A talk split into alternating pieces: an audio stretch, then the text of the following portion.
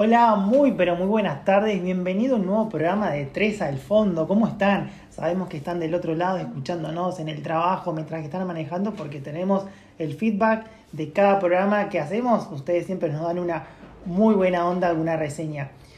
¿Cómo estás, Belu? Muy buenas tardes. ¿Todo Oh, bien? Hola, Facu, ¿cómo andás? Muy bien, ¿vos? ¿Cómo estás? Muy bien, ¿cómo andas la audiencia? Nuestros queridos amigos y oyentes que están del otro lado. ¿Cómo estás, Lucho? Muy buenas ¿Cómo tardes. andan? ¿Todo bien? Hola Muy bien. hola Belu, hola amigos detrás de la cámara. Acá estamos de nuevo. Ahí los saludamos, los saludamos desde acá. Con muchas cosas nuevas este programa, así que seguimos probando plataformas. Tal cual. Ay, sí. Siempre estamos experimentando, tratando de llevarle lo mejor a ustedes. Pero les hablamos a los que no nos conocen. ¿Qué es Tres al Fondo? ¿Cómo surgió Tres al Fondo? Tres al Fondo es un programa que surgió en un fondo. ¿Y qué es un fondo? Un fondo es lo que tenemos nosotros los runners, lo que hacemos cuando tenemos una maratón, una carrera y demás, que tenemos que hacer correr distancias largas en dos, tres horas, una hora, y ¿qué hacemos? Charlamos. Y esa charla de compartir anécdotas, recorrido de vida, camino, todo, salió este programa que se llama... Tres al fondo. Muy bien. Contamos, Belu, ¿con qué vamos? Bueno, hoy les voy a presentar la noticia de la semana. Es una mujer que cumplió 106 años y Wow. como regalo de cumpleaños, adivinen qué pidió. ¿Qué pidió? Una Un- torta. No, Un auto. No, chicos, un stripper. ¿Cómo que un stripper? Ah. Sí. A mí me encantaría igual, ¿eh? Llegar a esa edad. Bueno, pero a los 106, Belu, ahora no. No, bueno. Te faltan algunos años. Igual podría pedir uno. Para mis 30 de regalo de Ah, cumpleaños. ya saben, anoten, Anota acá anoto, stripper para 30, Stripper. Stripper Belu. Somos varios para juntar la Listo. plata. Ay. Vamos a conseguir un stripper más o menos como el Más o menos, te vamos a conseguir uno. ¿De Bueno. qué edad? Em, 30 también. 30, listo, Sí. 30. Entre 30 y 34. Ay, Eh, rubio, morocho. no, me da igual. Bueno, listo. No discrimina. No. pida tanto porque tampoco Claro. es tanto el presupuesto. Por favor. Que lo único que llegue ese día puntual que aparezca. Que salga de una torta, que salga de... Ay, Sorpréndanme. Bueno. ¿Qué hizo esta señora? Bueno, no saben, la llama a la hija y le dice, como regalo cumpleaños, niña, quiero un stripper. Y la hija lo primero que hizo, Horrorizada, Me imagino la hija. No, y la hija dijo, abuela, eh, perdón, mamá, agenda, Para que busque mis contactos. Digo, primero dijo que tardó un montón en conseguirlo.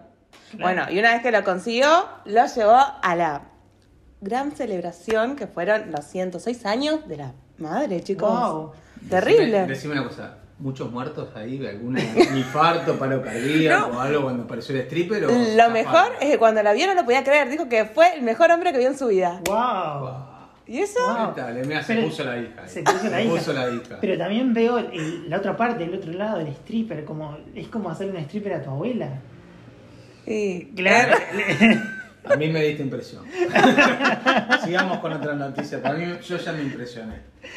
Creo que la señora durmió contenta esa noche. No, durmió muy Pero contenta. para la gente que no está mirando la noticia, hay que aclarar que el stripper muy respetuoso usó barbijo. Sí. Ah, Y una batita. Y una batita, es verdad. O sea, fue en cuero, un Para la foto. Claro, bueno. No No sabemos. indaguemos más.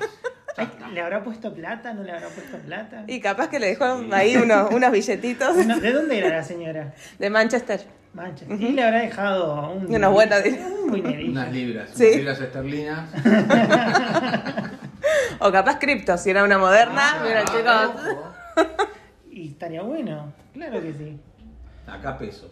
Acá no. cumple va a ser peso Pesos, sí, mucho. pesos. Y los pesos los tenés que poner vos. Ahí encima, ¿viste claro, mi cumpleaños? ahí llegamos. Hasta ahí llega el presupuesto. Tenemos dos años para juntar. Sí. Ya está. No, no sea mentirosa, no sea mentirosa. Vos callate, que tú sabes. Bueno, cuando cumplas 31, te Claro. dejamos los 30. Puede pasar. Puede venir otra Total, pandemia acá, claro, total, acá nadie tiene el documento, No, nadie, nadie. estar siguiendo. Ah, Queda tiene- grabado tiene nomás, 30. Tal cual. Pero no hay antecedentes. No, hay- Y la segunda noticia que tenemos, Lucho. no, la tengo yo. Lucho, Ah, ¿la tenés Lucho va a venir después. Ay. Al final. Al final, lo mejor viene al final. dice. y, y es lo mejor. Eh, ¿Se acuerdan del fan de Wanda? Sí. Sí, ¿Se acuerdan de cuando gritaba Wanda, Wanda? chico, por Dios. Qué Bueno, hablando de llorar, ¿qué hacía el chabón? Lle- primero llevaba una pancarta y decía, Wanda, te amo. Cuando apenas Bueno, salía Wanda le festejaba todo. Le debe la vida a Sí. Wanda, le debe la vida, su carrera y todo. Pero el tipo, Su carrera. su carrera. Su carrera A Wanda. Claro. Su carrera. Eso es Su una carrera. Bueno, él era llorador. Existieron siempre los llorones. Que les No, yo pagaban conozco reidores. llorones, Claro. Bueno, no. reidores y llorones. ¿Llorones también? Sí, él era uno. Le ¿Cómo pagaban para llorar en velatorios. No, muy bizarro. Igual, no, pero en un velatorio. Yo me lo veo Yo me el fan de lo Wanda. encuentro, claro. me Yo pongo me a reír. río. Yo me mato de la risa. Me, me echan del velatorio descostillándome en el piso de risa. ¿no? Yo le diría, Sí. Wanda, Wanda. Bueno, pero. Pero ¿saben además, Facu, vos imagínate, tenés el cuerpo ahí, Sí. alguien que nunca viste en tu vida y encima que lo reconoces porque es famoso. qué? Claro, ir- iría con la vinchita Y que. llorando. ¡Ah, bueno! ¡Ah, bueno! Pero la vinchita que él tenía Wanda, se- la, la modificaría de acuerdo al nombre. ¡Al de la muerto! persona. Esa debe haber sido otra tarifa. Puede ser. Claro, puede ser. puede Cartel ser. te amo. No, Sí, claro, algo así. Nos vemos en el cielo. Bueno, él dice que tenía eh, tres tarifas. Una que era la tarifa común, una media y una premium. Dice que en la premium te llamaba a la ambulancia, lloraba, gritaba, te da vuelta el cajón y echaba a la persona que vos no quieras que esté. No sé, No. El, el- el muerto tenía, o los vivos que quedaron, tenían, no sé, una tía que no la quería, Sí. echámela, La por amante. favor, a la Echaba la amante. amante. No. Echámela al amante. Claro. Y el tipo venía, le echaba, llamaba a la ambulancia, empezaba los gritos, se la rebuscó en la pandemia. Se la rebuscó. Eso es inventar Sí. un burro. O es un currazo. Sí, obviamente. Pero también decía que no solamente que lo hacía en principio antes de la pandemia, el chabón era animador, iba a casamientos, eventos y demás, que aparecía a la madrugada con, como siendo el fan de Wanda, gritando Wanda y... Pero eso es un toque bizarro en una Es fiesta. muy bizarro. divertido. Pero en un velatorio. No, que una es una locura. Pero hablando de Pero velatorio. hablando de ¿qué velatorio, otra Lucho? noticia de la semana. Señores, tenemos que decir que acá ganó Mirta. Isabel, se te escapó la tortuga. Esto merece Se murió aplauso. la reina de Inglaterra. ¿La- ¿Le aplaudimos a Mirta? Mirta, Un aplauso para mí. Por favor, chicos. impresionante, Mirta. Andá a buscarla, Isabel, ¿eh? Este, la verdad que uno ve las noticias y ve en Inglaterra todavía están velándola. están Llevan velando. como 10 No, días. no, ya está, ya está. Está ter- Ya, ya terminó, está. ya terminó, Bueno, ya está. Mirta sigue vivita y coleando, está entregando programa de nuevo y las redes se estallaron. En vez de estar tristes, memes de todo tipo, Mirta haciéndole el gol a los ingleses, No. Mirta haciendo la señal de la victoria en la tumba de la reina, levantando la Copa del Mundial 86, placa roja de crónica, como no podía ser de otra manera, ganó Mirta. Sí. Y ahora sabemos también cómo va a terminar la serie de Crown, que a mí me preocupó. Claro, sin todo, porque no se más. Y hablando de eso, dicen que batió récord de audiencia de la gente que la comenzó a ver o la volvió a ver. Yo fui uno de que la volvió a ver. ¿La volviste a ver después de que murió? La volví a ver. Fui ¿En un- honor a la reina? Bueno, no a Mirta No, ahora. en honor a la reina, a mirar que detalles de, ah, Muy- ¿cómo fue? muy Sí, serie, obvio. muy Es entretenida. muy No. buena La verdad es que vale la pena. Ya vamos a ver cuando salga la de Mirta, Sí. que va a ser mejor también. Porque va a tener más capítulos. Sí. bueno, y van cabeza ahí, cabeza a cabeza. Dicen, me contaban mis Sí. hijos, Sí. que en el colegio son chicos chicos, mis nenes, me decían que Mirta tiene que cumplir todavía dos años más para ganarle de verdad a la reina. Ya le ganó, ya Pero está. que bueno, ya está. Ya está, para nosotros. Que la, Está haciendo que un la cuente como quiera. la Tal reina. cual. Acá la reina es Mirta. Es Mirta, acaba de estrenar un- su programa, ya está. Ya está. Ya está, ya ganó. Sí. Sigamos, sigamos. Nuestro tema de la semana, Belu, ¿cuál va a ser? nuestro tema de la semana, chicos, es la grieta. Pero no vamos a hablar acá de grieta de política, sino la grieta del running. Los que corren con música y sin música.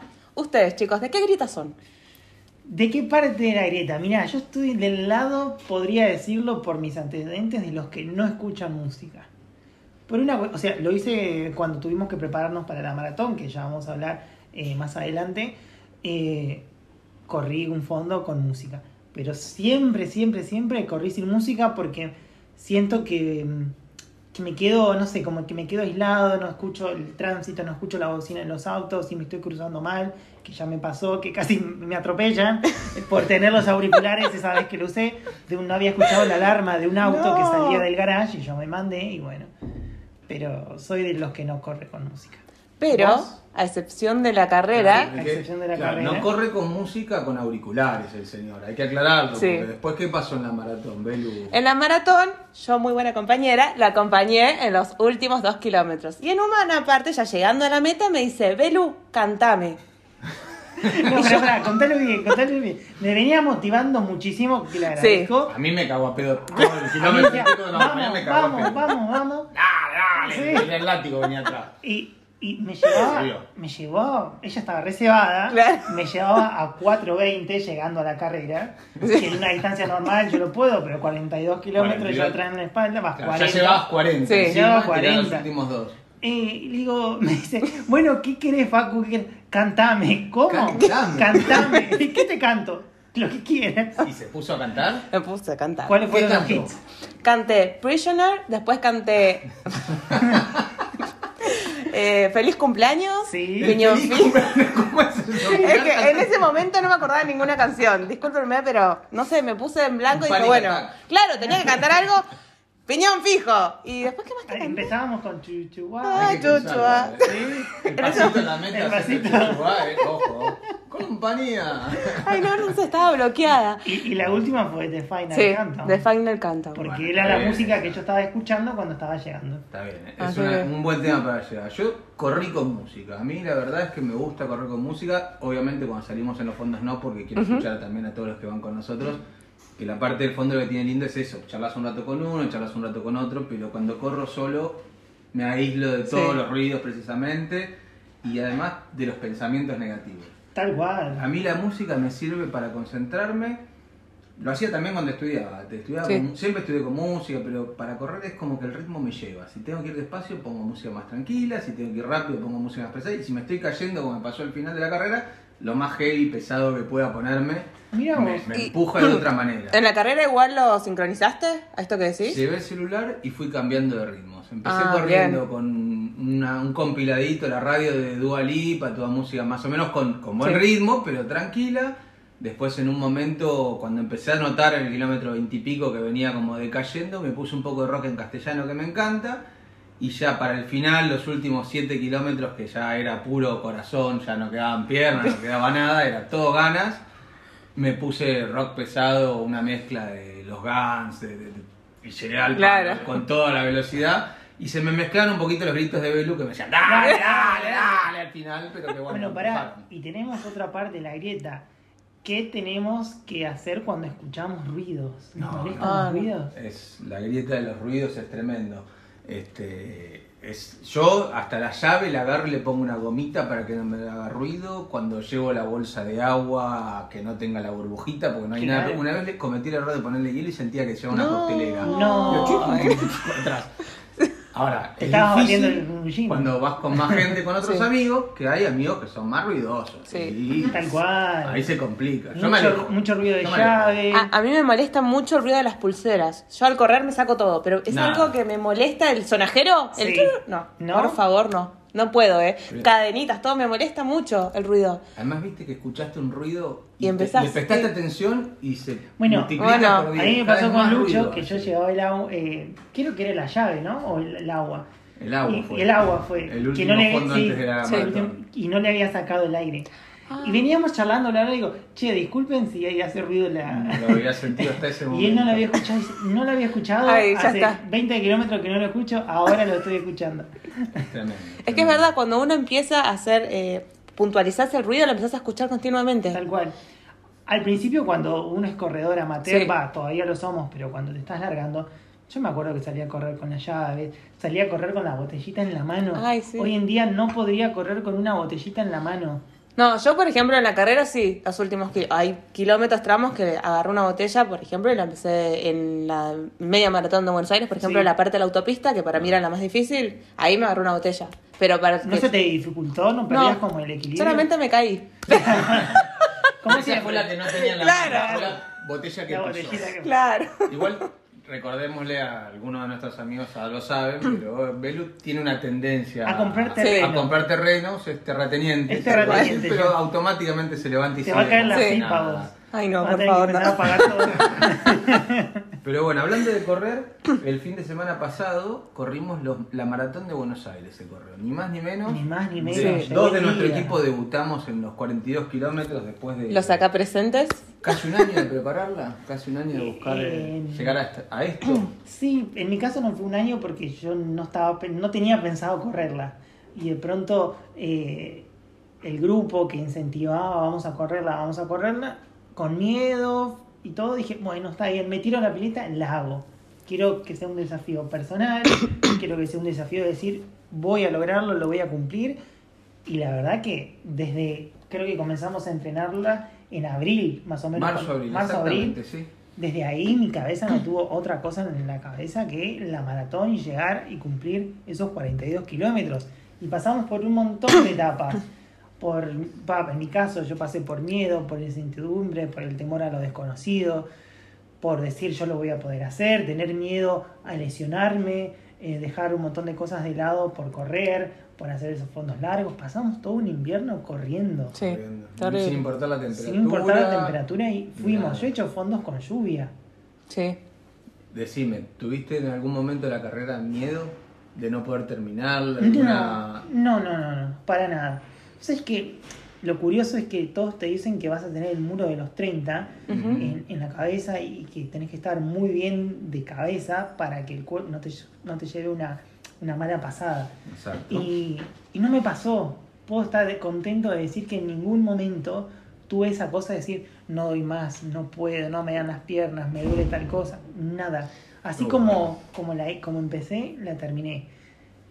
Sí, me pasó al principio, eso sí no lo voy a negar, que en el kilómetro 1, en el kilómetro ¿El primer uno, kilómetro? el primer kilómetro, empecé a tener un, do- un dolor en el cuádriceps derecho. Izquierdo, perdón. Uh, Yo decía, ya no puede ser, no puede ser, Kilómetro no puede uno, ser. Kilómetro 1, me quedan 40 41 kilómetros, 41. kilómetros por delante. Y me concentré en la pierna derecha, que Sí. no tenía nada, que estaba perfecta. Y así lo pude pasar. Eh, no sé si, si era miedo, Sí, sido y nervios, después nervios, cual. y después se me pasó y estuve perfecto. Volvemos a decir, el clima estuvo hermoso, Sí. fue muy propicio para una maratón, para una carrera en general. Eh, estuvo nublado al principio y los últimos kilómetros, no sé a vos en qué instancia te agarró el sol. Mm. A mí el sol lo sentí más o menos en la autopista, en la Ilia, eh, ahí más o Un menos. poquito más atrás estaba yo, pero sí, no, no fue el No clima determinante, al contrario, No. acompañó bastante. A mí lo que pasó, yo pasé por distintos momentos. Sí. En ningún momento dije no puedo. En ningún momento. En todo momento sentí que podía y que llegaba bien desde el primer minuto hasta el Sí. último, por Sí. suerte. Sí noté una baja en mi rendimiento, que ahí, como decía justo antes, cambié la música Claro. y empecé a, Cambiame la música. a, a- a levantar un poquito el ánimo y sobre todo en el final, a partir de los treinta y pico de kilómetros, sentí un envión anímico muy, muy grande porque sabía que estaban nuestros compañeros esperándonos. Tal cual, Ay, eso fue yo- fundamental. Lo habíamos charlado con todos, te- había un gazebo Ujú. en nuestro team de corredores, pero donde iba a haber mucha gente, pero además sabíamos que iban a haber varios de nuestros compañeros en el camino. Me, me empecé a pensar, digo, la Illa, por ahí me los encuentro acá, y... Claro, la cabeza Claro. iba tratando de buscar Yo- gente. Era, eh, me acuerdo, venía corriendo lo más bien. En dos o tres momentos me crucé con conocidos en el Sí. medio y pude chocar los cinco con una amiga que hace mucho no veía de otro gimnasio y qué sé yo. Y, son cosas que te dan energía. Pero cuando empecé a llegar a la isla y empecé a acordarme que ahí iban a estar nuestros compañeros, nuestras amigas y nuestros amigos de- del team, dije, uy, tengo que llegar y tengo que llegar corriendo, tengo que pasar bien.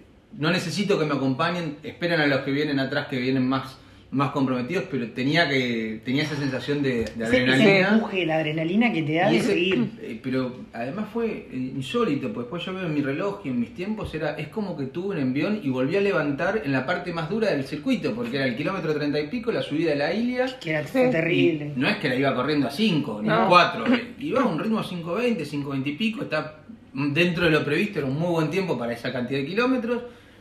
Bajé de la autopista cada vez más y cuando me las crucé, que estaban dos de las chicas ahí primero, era hacer casi un avioncito ganador. ¡Ah! Así, Yo lo hice. una, claro, una inyección de energía. Y empecé a correr cuando ya agarraba el corta, ya también son muchas cosas que se van juntando. Y bueno, y ahí a poquito también de llegar estaba Belu para darme un empujón.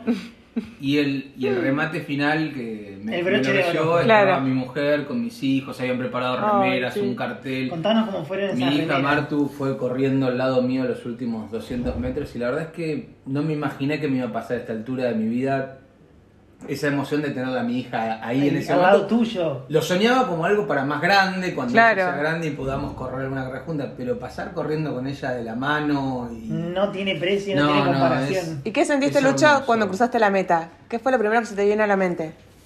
No tengo que seguir corriendo más. Terminó el sufrimiento. llegué. Eh, ese fue el primer pensamiento verdadero y honesto. Ya está, ya llegué, cumplí con... La verdad es que me había propuesto objetivos eh, alcanzables para mí, acordes a mi preparación y todo, y me di el gusto de cumplir todos. Qué bien. Qué bien. Me di gusto de cumplir Es una satisfacción interna que uno tiene, que a, mí hasta el día de hoy todavía me pasa que la tengo y, y no puedo creer, con, volviendo a, Sí. a usar la pregunta que le hiciste a Lucho, en mi caso, te, te lo dije a vos apenas Sí. cuando terminé, es no puedo creer que terminé. No puedo creer que corrí 42 kilómetros, se la repetía todo el tiempo. Vamos a agregarle acá a la gente que no sabe, Facu los corrió por primera vez a los 42 días, Sí. 42 kilómetros haciendo un muy buen tiempo además, un muy buen ritmo de carrera. Nosotros lo envidiamos mucho porque además lo hace sin despeinarse, yo también pero por otros motivos, pero él lo hace sin despeinarse, así que creo que del equipo nuestro debutante estrella de la carrera junto con, vamos a saludarla también a Romy que hizo Sí. un Un carrerón. carrerón, Romy. Romy, una genia. La realidad es todos los Todos debutantes hicimos. hicieron un carrerón Todos y nos dimos el carrerón. gusto de sacarnos el desafío, pero acá mi reconocimiento para ellos dos en particular que, que la rompieron, Sí. la rompieron toda. Pará, y el que la rompió, la rompió fue Dani. Ah, bueno, Dani. Dani sí. Rodín, un genio. Un tiempazo. abajo de las tres horas. Palabras mayores. Palabras mayores. Está- venían los quiniatas y él. Sí. Para la próxima carrera te sugerimos darte un tonito más oscuro Claro. piel, a ver si mejoras el tiempo y te meten claro, ahí en el. ¿Tuviste el, el privilegio, por así decirlo, de ver correr a los keniatas? ¿Pasaron por al lado tuyo? Solamente pude ver a, a la mujer, a la que ganó A la, la carrera, ganó. porque justo en el tramo en la carrera en el que yo todavía estaba yendo y ellos ya estaban volviendo, Sí. por supuesto, porque por obvios motivos no me quisieron esperar. Claro. Este, solamente me crucé con Dijeron, ella. te espero en el gaseo, te Sí, sí, te, te veo en casa. Ni en el gaseo, porque Claro. creo que yo ya estaba en el hotel cambiado y bañado. Claro. porque- Estaban saliendo a recorrer Buenos Aires. Mirá, cuando él estaba pasando la, la meta de llegada, yo estaba creo que llegando al kilómetro 22, 23 con sueldo. O sea, me quedan todavía 20 kilómetros más. No. Y los corrí más despacio de los que Sí. corrí los primeros 22, con lo cual... Yo, por suerte, que- los crucé en San Telmo, creo que fue. No, en la boca los crucé. En la Boca, Cuando claro. estaba entrando a la boca, crucé que ellos estaban volviendo. Sí, sí. Eh, fue increíble verlos porque parecía literal una cuadrilla. Una cuadrilla. No, es- es terrible. Era, era- corrían en conjunto, era un ensamble Perfecta perfecto. sincronización de las Perfecta piernas, los brazos. Pero- la verdad es que un privilegio, yo los aplaudí. Además, cuando Yo cruzaron la, la meta, llegaron intactos. O sea, literalmente, cómo venían corriendo, toda la técnica que tienen es impresionante. Claro. Sí. Yo quiero contar una perlita de lo que fue mi llegada, que ya contamos que Velo se puso a cantar. Pero a mí me vio todo el mundo, menos mi familia que fue a verme. No me vio. no me vieron. Eh, estaban, Había muy buena comida Claro. en el que estuvieron ahí. estaban ahí. supuest- estaban en Claro. un lugar como estratégico porque estaban adelante de la valla, porque llegaron temprano. rápido. Claro. No me vieron. Y es como que no me vieron. No, no te vimos porque estaban siguiéndome a través de la ubicación, creo que era de la Maratón de Sí. Buenos Aires, en donde cargabas el número y te podían seguir. Se ve que en... Ah, tardó unos minutos, Sí, claro. eh, Mm. Ellos tenían la idea, como se, eh, se clavó la actualización en Sí. el planetario, ellos pensaron que yo me había Pero esa lesionado. Ah, claro. que estaba eh, acalambrado, Ay, que estaba tirado y estaban prestando atención a la Me pantalla. parece Sí. darle ese susto a tus padres. Claro, Mago. Qué cosa, qué, qué desconsiderado. Qué desconsiderado, encima que me vinieron a ver. Bueno, bueno, lo tuvieron, lo vieron, por suerte, gracias a que las chicas, Agos y Vero, Mati, eh, que estaban filmando, Anto también, pudieron ver mi llegada. Bien, la. Che, y antes de terminar, ¿qué les pareció el diseño de la medalla? Acá, miren, nosotros estamos, vamos a ir a todos lados con la medalla, Sí. nos dan Yo me la llevé al trabajo. Si tenemos pase gratis en algún lugar, pero la verdad es que vamos a presumir un poco de la medalla para los que están viéndolo en YouTube. Miren, ¿eh? somos maratonistas. ¿Qué les pareció la, la medalla? El diseño ha cambiado, vieron que las últimas dos maratones fueron como bastante parecidas, la media maratón y la Sí, maratón. sí. Tiene una diferencia. Más o menos parecidos. A mí me gustó. Eh, había mucha gente que estaba no estaba conforme en cuanto a los logos que eligieron, pero a mí me gustó. Creo que es algo como que representa mucho a lo que Sí. es Buenos Aires, porque tiene lo típico, no sé, supongo que quisieron representar el tango, el Obviamente. en la, bo- en la boca, la flor del ceibo como Sí. Sí. nuestra flor nacional. El Eh, obelisco. bueno, El el obelisco, obelisco sí. está ahí chiquitito, tendría Sí. que haber sido más grande. Pero no entendí esto, que es? Supongo que es una parra. o No sé, una nube parece, pero no estoy Sí, segura sí. tampoco. o no sé si son. Pero también nube, está el ¿sí? puente de la Sí, mujer. está el puente de la no mujer, sí. No pasábamos. Es más, no lo vimos nunca. No, yo no lo Yo vi. estoy indignado porque tendría que estar la cancha de boca, señores. Sí, no la bombonera. La bombonera que que, pasamos el gusto de pasar Sí. por ahí. Pero ¿Cómo bueno. fue correr por la boca? Yo es la No, primera fue- vez que, que fui a la boca y es la Ah, primera mirá. vez que pasé por la cancha de boca. ¿Debutaste Debuté- siendo maratonista? Sí. No, nos pusimos a cantar todos y dale vos. No. Algún hincha de River había también, pero como somos todos a- Ya está. con buena onda Claro. siempre. Pobres unos amigos chilenos que le mandamos saludos que no pudieron ir al mundial y le cantaban Claro. también que no También le mundial. Ah, como Este, que hicieron una... Sirvió para todo. Claro. por la boca. Fue como... un- Te quiero la Se factura. puso medio futbolera. la Claro. ¿Y alguna anécdota que puedas contar, algo que te llamó la atención de, de la maratón? No, a mí, honestamente, es como que en principio yo. Uno de los objetivos era decir, bueno, cuatro horas. No sé por qué me puse a correr menos de las cuatro horas. La verdad que es muy difícil correr menos de cuatro Sí. horas. Hay que mantener un ritmo bastante rápido para uno que es amateur y no ya grande y, y cuesta, ¿no? No es nada fácil. Y, y la verdad que es genial y hermoso. Lo más lindo de todo es, es la gente. La gente. Sí, la no, la energía que hay. Hay Es- gente que no conoces y que dale y te alientan. Y, ah, había en el caso, ah, hablando de una anécdota, en el puente, a mí el pedazo que más me costó fue el pe- un pedacito de la 9 de Julio Sur, volviendo, ya kilómetro 25, 26, subida, Sí. Sí. me costó mucho. Ahí, Creo que era 28 ahí. 20, sí, sí, estábamos casi en el Sí. 30, y, pero ya casi sobre el final de la 9 de julio, que ya no era tanta subida, yo venía más o menos andando ritmo y había uno de los chicos que había parado unos metros más adelante y una chica del público dijo, dale, dale, le empezó a correr al lado Ay, del pibe y le hizo correr al claro. pibe, no sé, correr 200 metros, después volvió a parar el flaco, pero Claro. la piba que no lo conocía, lo, lo siguió y las amigas lo alentaban y había gente con carteles, toca acá para más energía, gente disfrazada. Gente disfrazada, mucha, gente, disfrazada, sí. Eh, a mí para mí fue como un, un bálsamo de, de alegría que sentí fue bajando la autopista, que Sí. creo Sí. que es la 25 de mayo, ¿no? Ujú. Y que eran los 30 kilómetros. Ahí en San Juan. Sí, 9 de julio. Sur y San Sí. Juan. La cantidad de gente que Un había ahí. montón, porque además Terrible. se para pasar sobre el Y- sensor. Sí. Y, y cómo te arengaban, cómo te ofrecían. Te juro que yo pasaba sonriendo. Y sí. No, era terrible. Bueno, que- en la llegada también te da esa cosa rockstar y ¿Viste? las manos era la gente que te dejaban dos metros para pasar. Es- es buenísimo eso. Fue increíble, ¿no? no, no. ¿Volverías a correr? Sí, Sí. o sea, sí por la sensación de correr y decir que pude, pero después si me pongo a pensar de todos los meses previos de preparación, es largo. Es como que te lo tenés que tomar con disciplina, con conducta, eh, cumpliendo a rajatabla los fondos que hay que hacer y demás. Valió la pena todo ese esfuerzo, valió la pena pasar el invierno, valió la pena todo, porque la satisfacción es tan grande y te dura. Hoy estamos Sí. a, a varios días de que pasó. Y vamos a seguir. Y vamos- Sí. Vamos a seguir presumiendo esto. Ya te damos tanto que vamos a seguir Yo presumiendo. me fui al trabajo el otro día con la medalla, estuve Ay, mostrando. qué ¿Cómo, bien. eh, ¿Cómo estás ayer? Cansado, ¿por qué? Porque mirá, corrí. Claro, ponele tatuada. Yo la sacaba del bolsillo y le mostraba todo. Es que es un orgullo. Es- Para mí es un orgullo. Sí. Creo que dicen que el 1% de la población mundial es capaz de correr una maratón y nosotros estamos dentro de ese 1%. Creo que un poquito. Un aplauso, chica, para ustedes. Y a todos los que la corrieron Sí. también. ¿Y Belu vas a correr el año que viene? No sé. No todavía. todavía no sé. Bueno, pero- no prometo nada. Pero los 21 kilómetros. No, los hiciste muy 21 bien, sí. Sí. Sí, sí, sí. Muy bien. ¿Cuánto fue tu tiempo final? 4 horas, 3 horas 59, 13 segundos. Bien. Claro. Hasta Justo, eso mira. cuenta, Hasta eso cuenta. Yo no sé los segundos, pero sé que son 3 No, horas yo sí, porque si no 36. se me pasaba las 4 horas. Claro.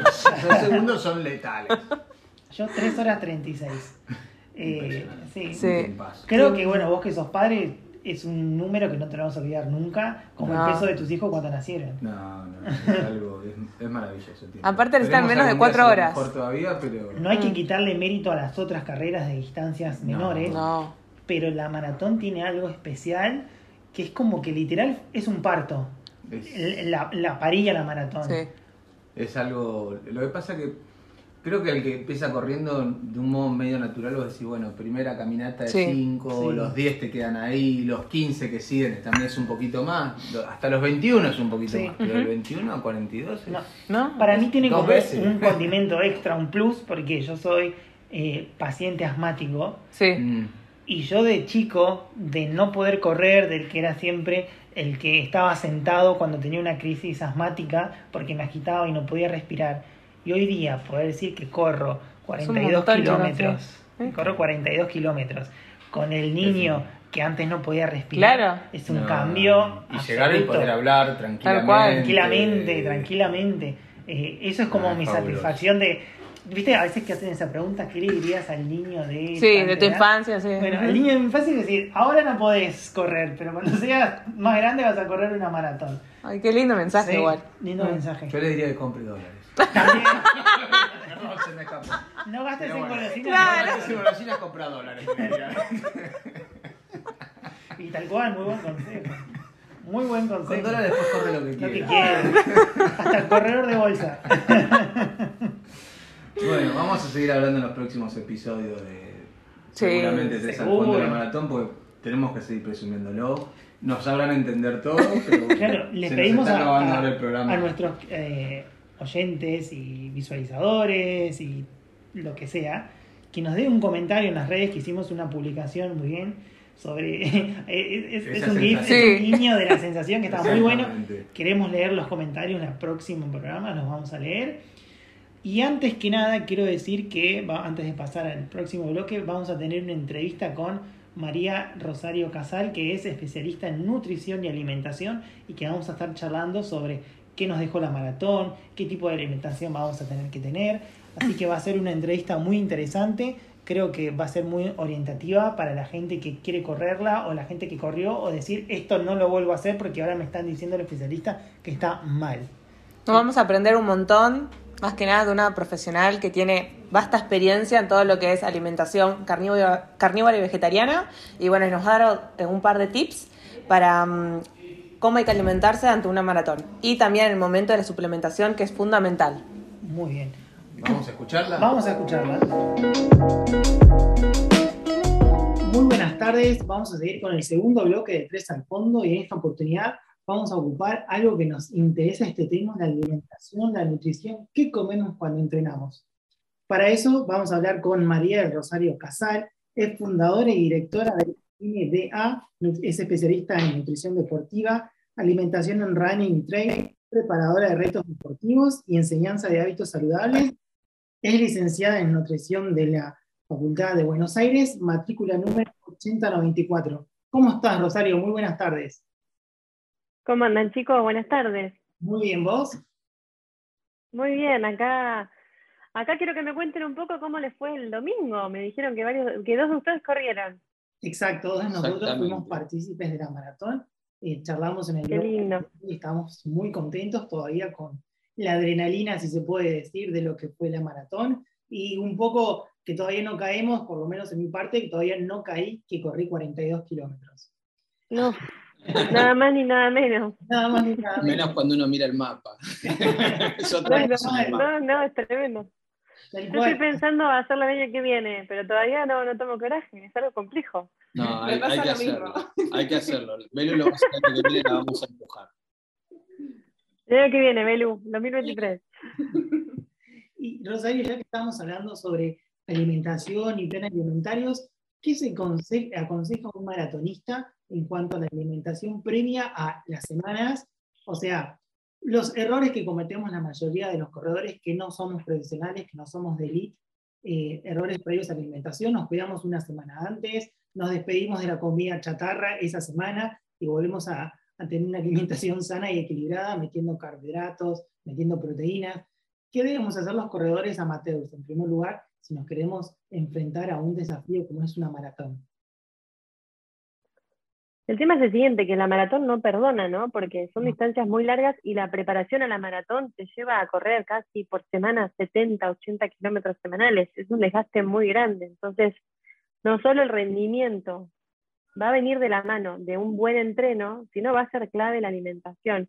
Y una alimentación carente o deficiente o, no sé, esto desordenada quizás, aunque hay gente que no lo note, cobra fundamental importancia a la hora de buscar rendimiento, recupero. Mucha gente que llega a la carrera como puede, después está lesionado, se lesiona en la carrera, y eso también es falta de la alimentación. Lo ideal no es preparar, decir, bueno, corro la 42, el mes antes me acuerdo de lo que es la alimentación, sino ir durante todo el año, si ya tengo el, el reto deportivo marcado, es bueno ir preparando y acomodando un poco los hábitos de alimentación. Siempre va a haber en el medio, yo siempre digo, siempre va a haber el, los, permitidos, las comidas eh, distintas, pero si yo tengo un hábito de entrenamiento, tengo un desgaste semanal importante, también tengo que ser consciente que, tengo que tiene que haber una alimentación que me brinde la energía para el entreno, porque si no, de vuelta, repito, me lesiono constantemente, ¿no? Y, yo tengo muchos pacientes en el consultorio que el motivo de consulta es, me, eh, me lesiono. Y claro, cuando empezamos a monitorear el entrenamiento, el entrenamiento, la comida, llegan al entreno totalmente desabastecidos de, energía. Entonces es más posible en el medio del entrenamiento una descoordinación, una mal pisada, ¿no? Me doblo el tobillo. Bueno, nada, lesiones recurrentes que pueden ser totalmente evitables con una alimentación. Ahora, pautas como para decir, bueno, ¿qué no, no me puede faltar previo a la carrera? ¿Cómo, ¿Cómo por lo menos puedo mejorar un poco y llegar con un poco más de combustible?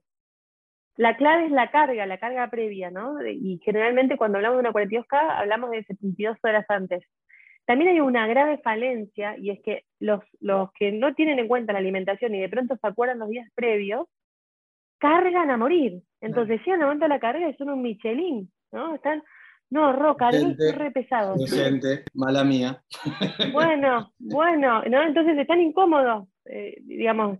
Y la idea no es que estar incómodo en el medio de la carrera, no puedo pasar de nada a todo. A veces es como que está el falso concepto de cuanto más cargue, más energía voy a tener, más reservas voy a tener, y en realidad hay que ser gradual, porque también lo que uno está buscando, no solo es primero sentirse cómodo en el momento de la carrera, y segundo, que haya un, confort gástrico-intestinal, ¿no? Si yo de pronto pongo muchísima comida, yo tengo que, que también favorecer mi digestión, no enlentecerlo. Entonces, llego con, primero, llego hinchado, molesto, llego pesado, y encima con un montón de comida que sumado los nervios de la carrera y sumado las cuatro horas que voy a estar, tres horas y media, cuatro, cuatro horas y media corriendo, todo eso es un combo explosivo para el intestino. Entonces también puedo terminar descomponiéndome con problemas gástricos, con problemas intestinales, que no, uno no sabe a qué se atribuye. No, bueno, pasa todo esto, ¿no? Cuidar la alimentación previa también es importante. ¿Cómo entonces con la carga? Pero no, no, una de las principales falencias por desconocer es colocar a morir y ese no, es el objetivo, sino tiene que ser gradual, día por día. Entonces se parte las 72 horas previas subiendo un poquito, pero manteniendo fibra, manteniendo algunas porciones de verdura. Las 48 horas antes ya la fibra desaparece, la fibra es un estímulo intestinal, entonces lo que se busca es favorecer la carga, si yo bajo fibra, bajo un poco la saciedad también, me da más espacio para colocar un poco más de energía, y también favorecer esto que decíamos hace un ratito, de bajar un poco los estímulos intestinales para que en el momento de la carrera haya mayor confort intestinal también. Y el día previo se busca casi 100% de hidrato con un poco de proteína de fácil digestibilidad. Fácil digestibilidad, ¿qué podría ser? Un pescado, un pollo, un omelette, proteínas más bien vegetales, no, no un trozo de carne roja, porque demora mucho la digestión y va a hacer que retarda el vaciado gástrico, ¿no? El alimento permanece más tiempo en el estómago y eso va a hacer que yo en el momento de la carrera sienta la comida, me sienta incómodo, ¿no? Me sienta pesado también. Y en nuestro caso, que, bueno, nosotros somos dos novatos con esta primera maratón, a mí me pasó que las últimas horas como que comía por, por ansiedad y por nervios, cosas que quizás no debería comer, no sé, un cuarto de helado, cosas así, que sé que están mal, pero la ansiedad, entiendo que un, que un deportista de élite, obviamente esas cosas las tiene prohibidas, en nuestro caso quizás el factor ansiedad, el factor nerviosismo que nos daba enfrentando una maratón, yo hice esas equivocaciones, pero no sentí que me jugó en contra como quizás veía otra gente que, no sé si vos viste a lo largo de lo que fue el recorrido de la gente, vi mucha gente lesionada, mucha gente con Mucho calambres, mucha también. gente descompuesta vomitando. eh, Sí. Y los calambres, los Qué calambres locura. tienen que ver 100% con la mala alimentación, ¿no? Puede pasar o a una falta de hidratos de carbono en el durante. O sea, algo importante es mencionar que yo puedo haber hecho todo bien en el antes, yo puedo haber llegado totalmente cargado a la- al momento de la carrera, pero como la carrera dura más de hora y media, mi energía es como el tanque de nafta en el auto, ¿no? Se desabastece. Entonces, por eso es importante utilizar suplementos. Los suplementos que, que vemos en las carreras, los geles, las bebidas deportivas, los membrillos, los dátiles, lo que hacen es, son 100% energía, son 100% azúcar. Lo que hacen es recargar ese combustible que se va desabasteciendo y de alguna manera mitigar la sensación de fatiga, ¿no? Como retardarla y que mi rendimiento siga siendo bueno, que yo pueda seguir trabajando a alta intensidad. El calambre puede venir o porque el suplemento no es suficiente, se suplementó mal, hay una falta de hidrato de carbono, o porque hay una mala hidratación. Claro. ¿sí? Puede venir por esas dos consecuencias, o por falta de hidrato de carbono o por falta de hidratación, una mala hidratación.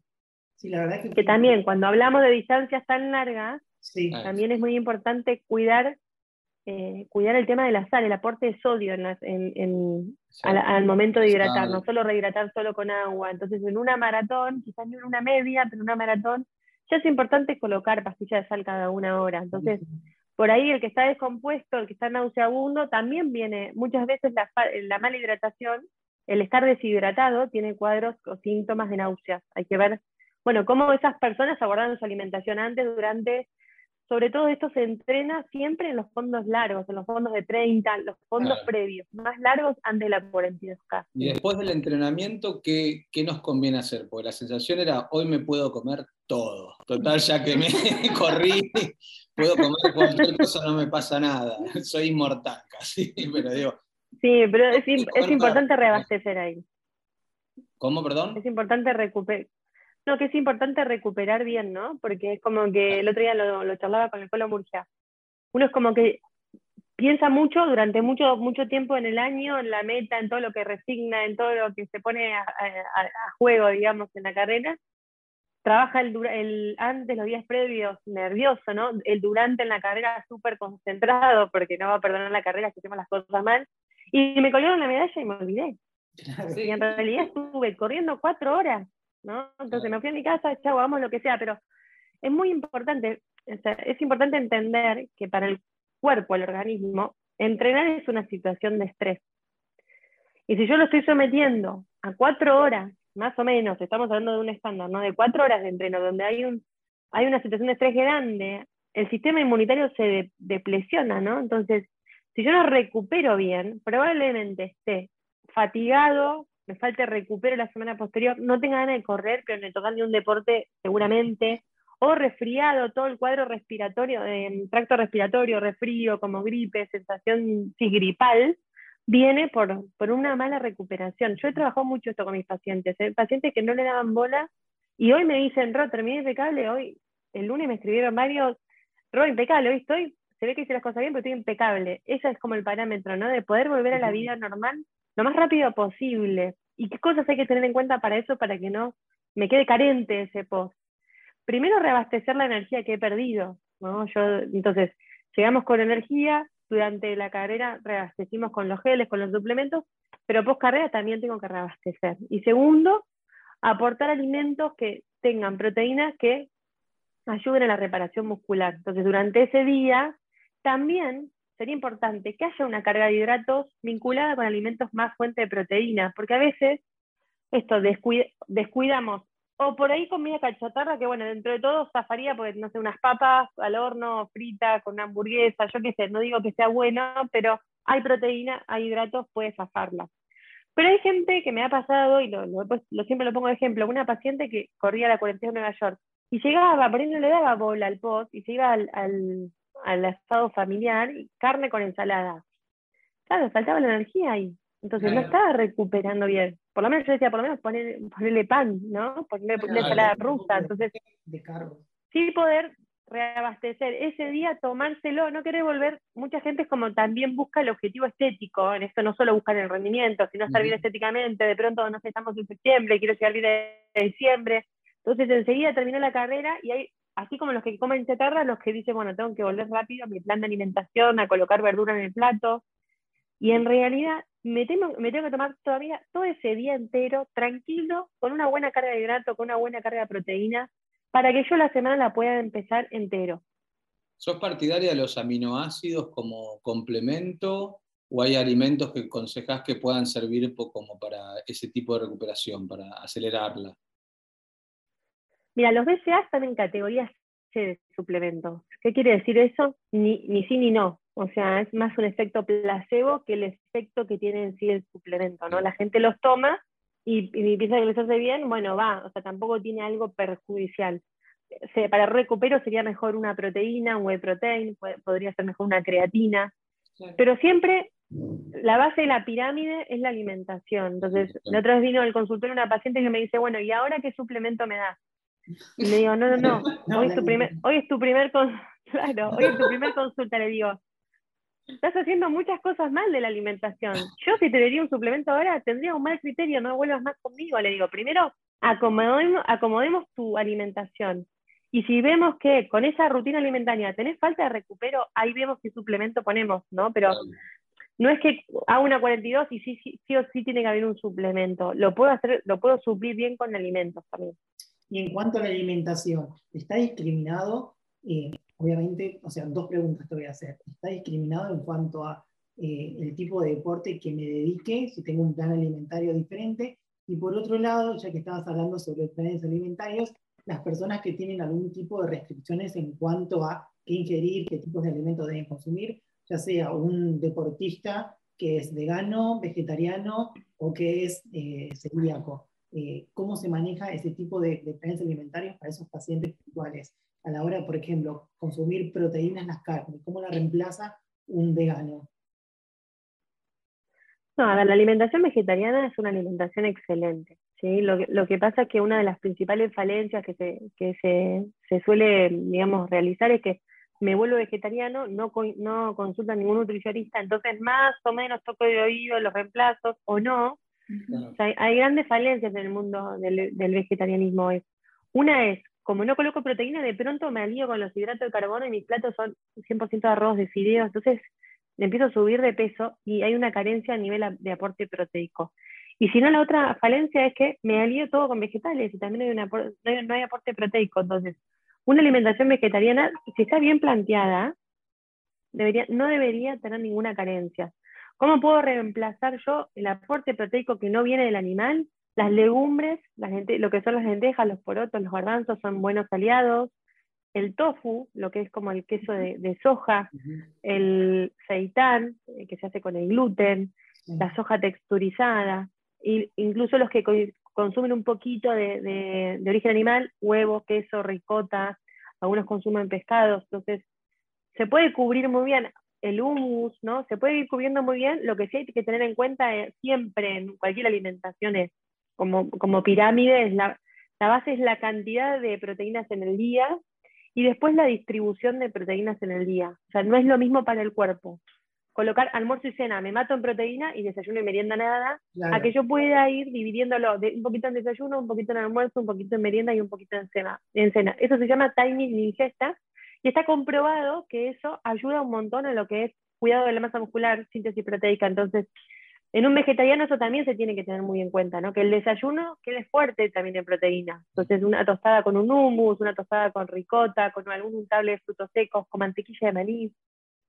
Entonces, ¿se puede? Sí, se recontra puede. Hay que conocer bien cuáles son los reemplazos, dónde, cómo colocarlos, en qué cantidad, eh, pero asesorarse, que a veces es lo que donde más se pasa. la supervisión de un nutricionista. Sí, sí. Eh, Rosario, por ejemplo, los vegetarianos ¿Les recomendás algún suplemento también por esta falta de proteína en su alimentación? Es que en realidad no, habría, no debería haber falta de proteína en un vegetariano, si, estamos, si lo hace, lo hacemos bien. Ahora, como puede pasar en cualquier persona común y corriente que también, digamos, come variado, a veces pasa en, algunas genéticas, vamos a poner como ejemplo, por ejemplo, el aumento de masa muscular. Viene un paciente, quiere aumentar la masa muscular, un paciente que tiene una genética complicada, compleja, los famosos que se llaman ectomorfos, ¿no? Como en extremidades muy largas, ¿no? Eh, hombros em, este, delgados, eh, angosto, cintura angosta, que tienen mucha dificultad para el aumento de masa muscular. Entonces, ¿cuál es el objetivo ahí? Desde la alimentación, poder cubrir tanto el aporte de proteína como de hidratos. Si nosotros desde la alimentación, ya agotando todas las alternativas, vemos que no hay resultados, se coloca suplemento. Si este paciente es vegetariano, pasa lo mismo, ¿no? Pero no es que porque sea vegetariano o no, o sea, lo importante es primero cubro y después si veo que no hay resultado que me está costando o que el paciente que tengo enfrente por una cuestión, no sé, de logística, no puede merendar, eh, está en el trabajo y ese suplemento me va a reemplazar la merienda, va, pero no es que no es que es carente la alimentación vegetariana si está bien planteada. Perfecto. Y Rosario, para, para dar un cierre y finalizar, una persona que está interesada en ir a tu centro, ¿cómo es el proceso? O sea, voy, me saco un turno y cómo es el proceso en que me, atienden los especialistas, cómo me, das la dieta, qué me aconsejas, cómo es todo el, el, proceso eh, que deberíamos tener con vos. Bien, primero NDA es un centro de nutrición deportiva, somos ocho Nutris. Eh, donde más nos enfocamos es, como vos bien dijiste, en todo lo que es y en lo que es trail, pero bueno, tenemos todo tipo de deporte y también de, de patologías, ¿no?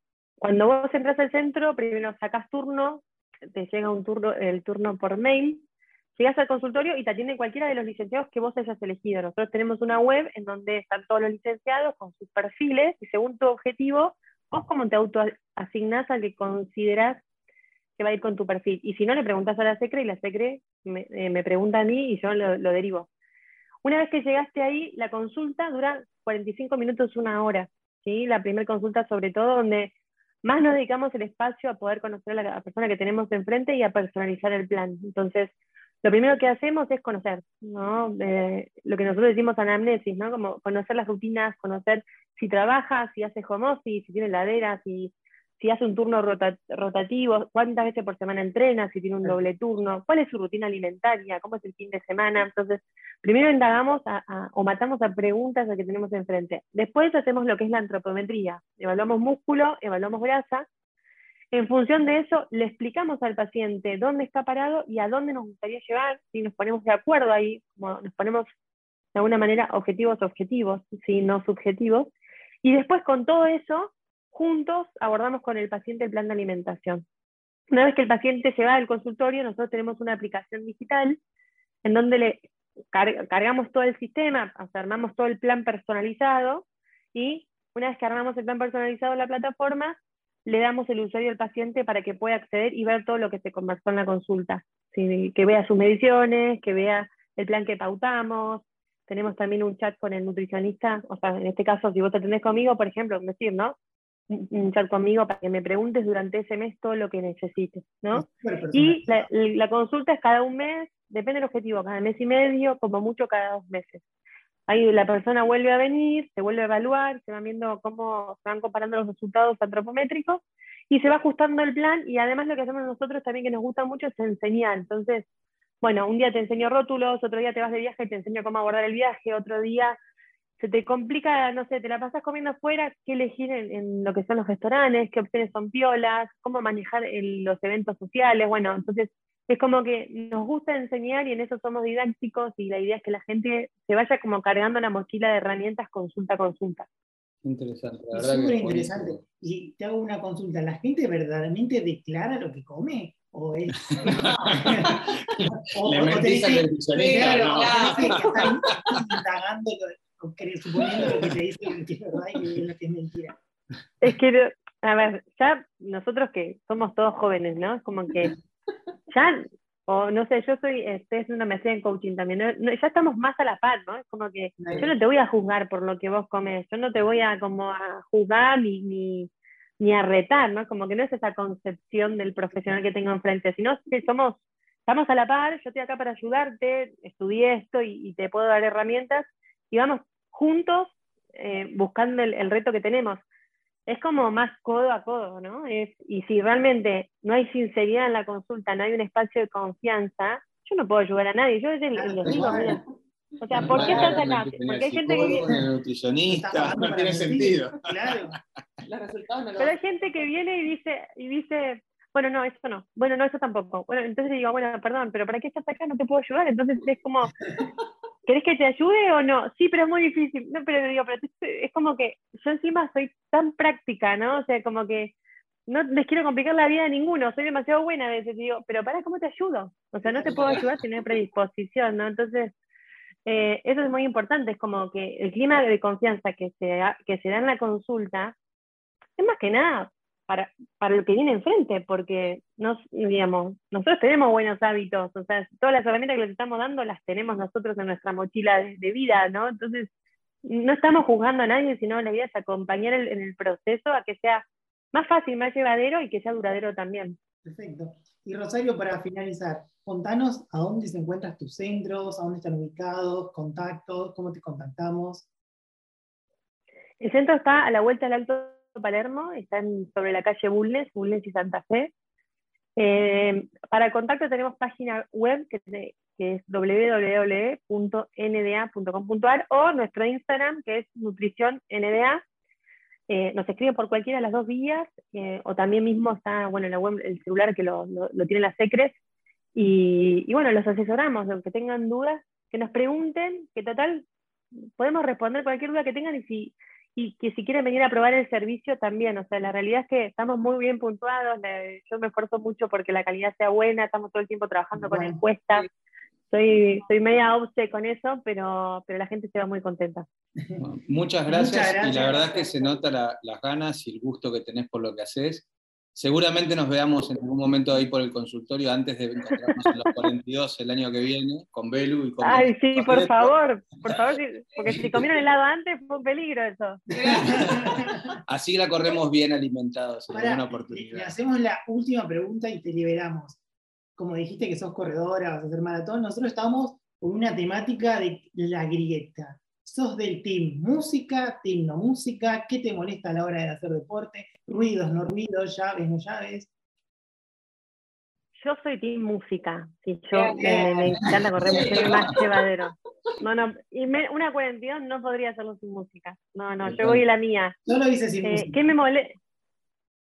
Yo soy team música, pero sí o sí. ¿Qué me molesta? Sí. Eh, em, quizás ir con algo de peso, ¿no? Como lo que estuve probando, creo que es lo que más me incomoda. Así que corrí la 21 probando, porque también me pongo a prueba, porque estoy preparando la Patagonia Run y, corrí con chaleco.